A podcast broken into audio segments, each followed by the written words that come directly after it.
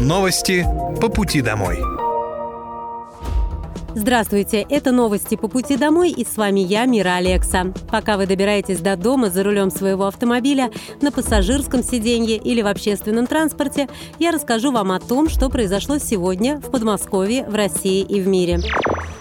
Вооруженные силы Российской Федерации продолжают проведение специальной военной операции.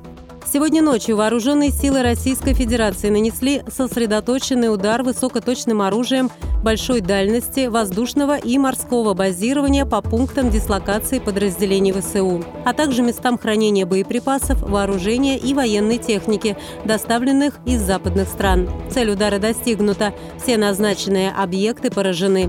Высокоточным ударом гиперзвуковым ракетным комплексом «Кинжал» в городе Киев поражен зенитный ракетный комплекс «Патриот» производства США.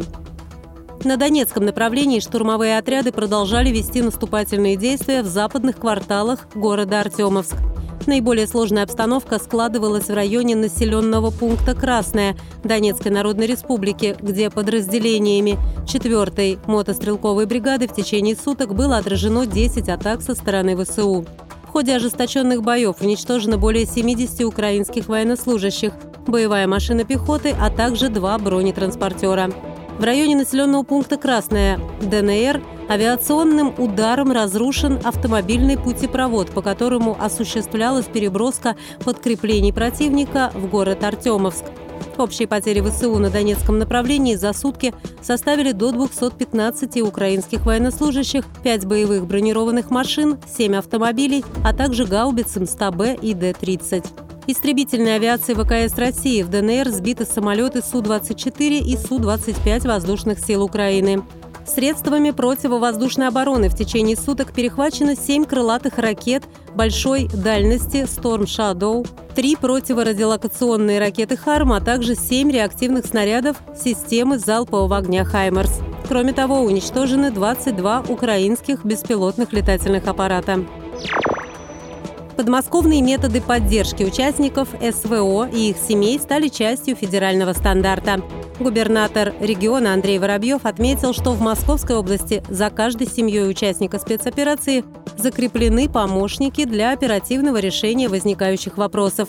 Глава области во вторник представил зампреду Совета Федерации Андрею Турчаку информационный центр Московской области. Здесь собирают все обращения из региона, в том числе участников спецоперации и их близких, с горячей линии 122, почты губернатора, портала «Добродел», соцсетей и чат-бота «Мы рядом». Также сегодня прошло заседание рабочей группы по вопросам поддержки участников российской спецоперации и их семей, на котором утвердили единый федеральный стандарт мер поддержки бойцов СВО и их семей.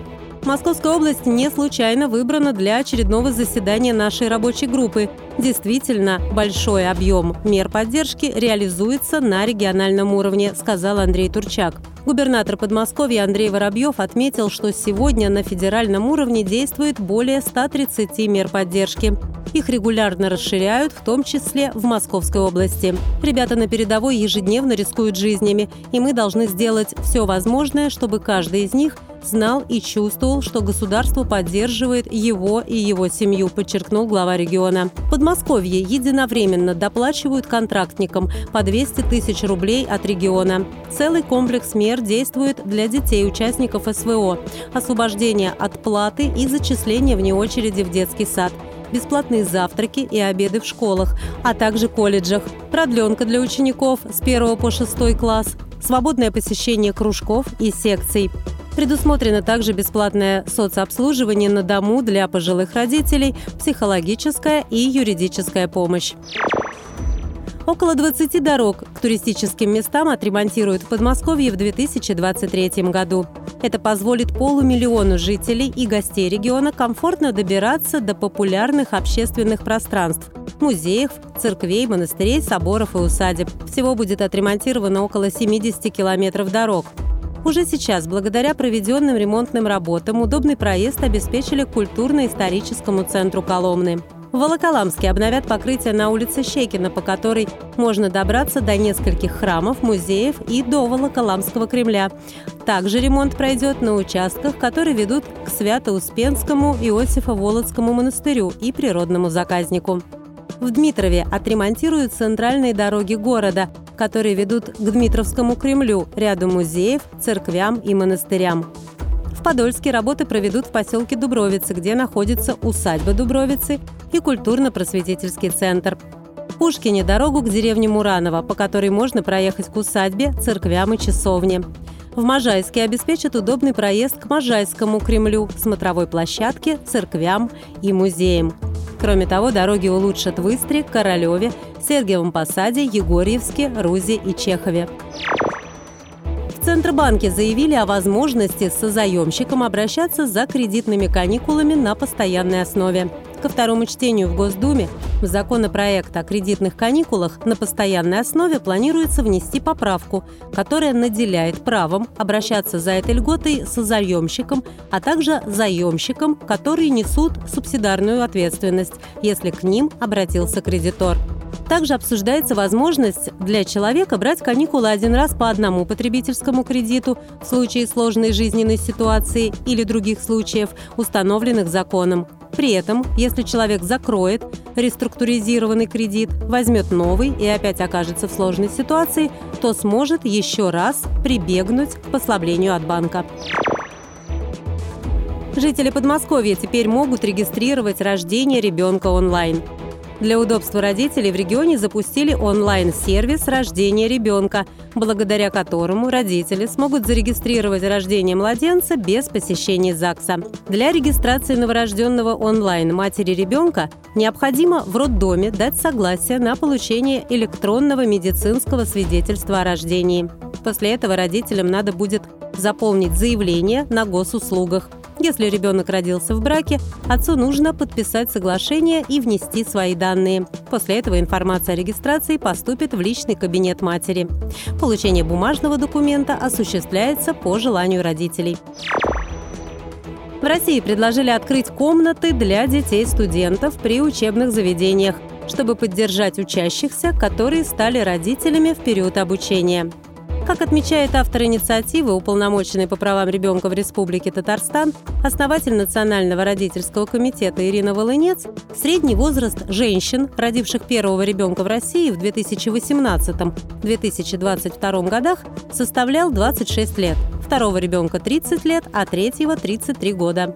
По ее словам, ситуацию осложняет то, что рождение второго и третьего ребенка приходится на пик профессиональной реализации женщин. При этом отказ от материнства или откладывание его на более поздний возраст – это общемировой тренд. В большинстве случаев он обусловлен желанием получить образование и построить карьеру до рождения детей. Поэтому одной из мер, направленных на решение обозначенных проблем, может стать создание детских комнат при учебных заведениях. В таких комнатах, в которых может быть организована услуга по уходу и присмотру за детьми, молодые родители могли бы оставлять своих малышей на непродолжительное время. Первый зампред Комитета Госдумы по просвещению Яна Лантратова поддержала инициативу и отметила, что это может быть одной из тех мер, которая способна стимулировать женщин к деторождению и, соответственно, оказать помощь демографической ситуации в стране. В Подмосковье продолжается прием идей и решений на третий форум «Сильные идеи для нового времени». От местных жителей уже поступило более 260 идей. Больше всего жители области предложили идей по темам «Национальная социальная инициатива», «Цифровые сервисы» и «Национальная технологическая инициатива». Экспертное сообщество Агентства стратегических инициатив на начальном этапе отберет лучшую тысячу идей. Затем экспертный совет выберет 200 лучших идей. Финальным событием форума станет очное двухдневное мероприятие в июне этого года, где представят 100 лучших идей и проектов. Жители Московской области предложили идеи по созданию социальных и образовательных центров, разработку различных цифровых платформ, совершенствование технологий и другие. Предложения на форум «Сильные идеи для нового времени» можно подать на крауд-платформу идея.росконгресс.рф по шести направлениям до 21 мая. Интересные решения готовы поддержать институты развития, госорганизации и партнеры форума. Они имеют все шансы пройти не только стадию становления, но и стать по-настоящему нужными и востребованными проектами. Для граждан, которые креативно мыслят и стремятся внести свой вклад в развитие страны, это уникальная возможность. Это были новости по пути домой, и с вами была я, Мира Алекса. Желаю вам хорошей дороги и до встречи. Новости по пути домой.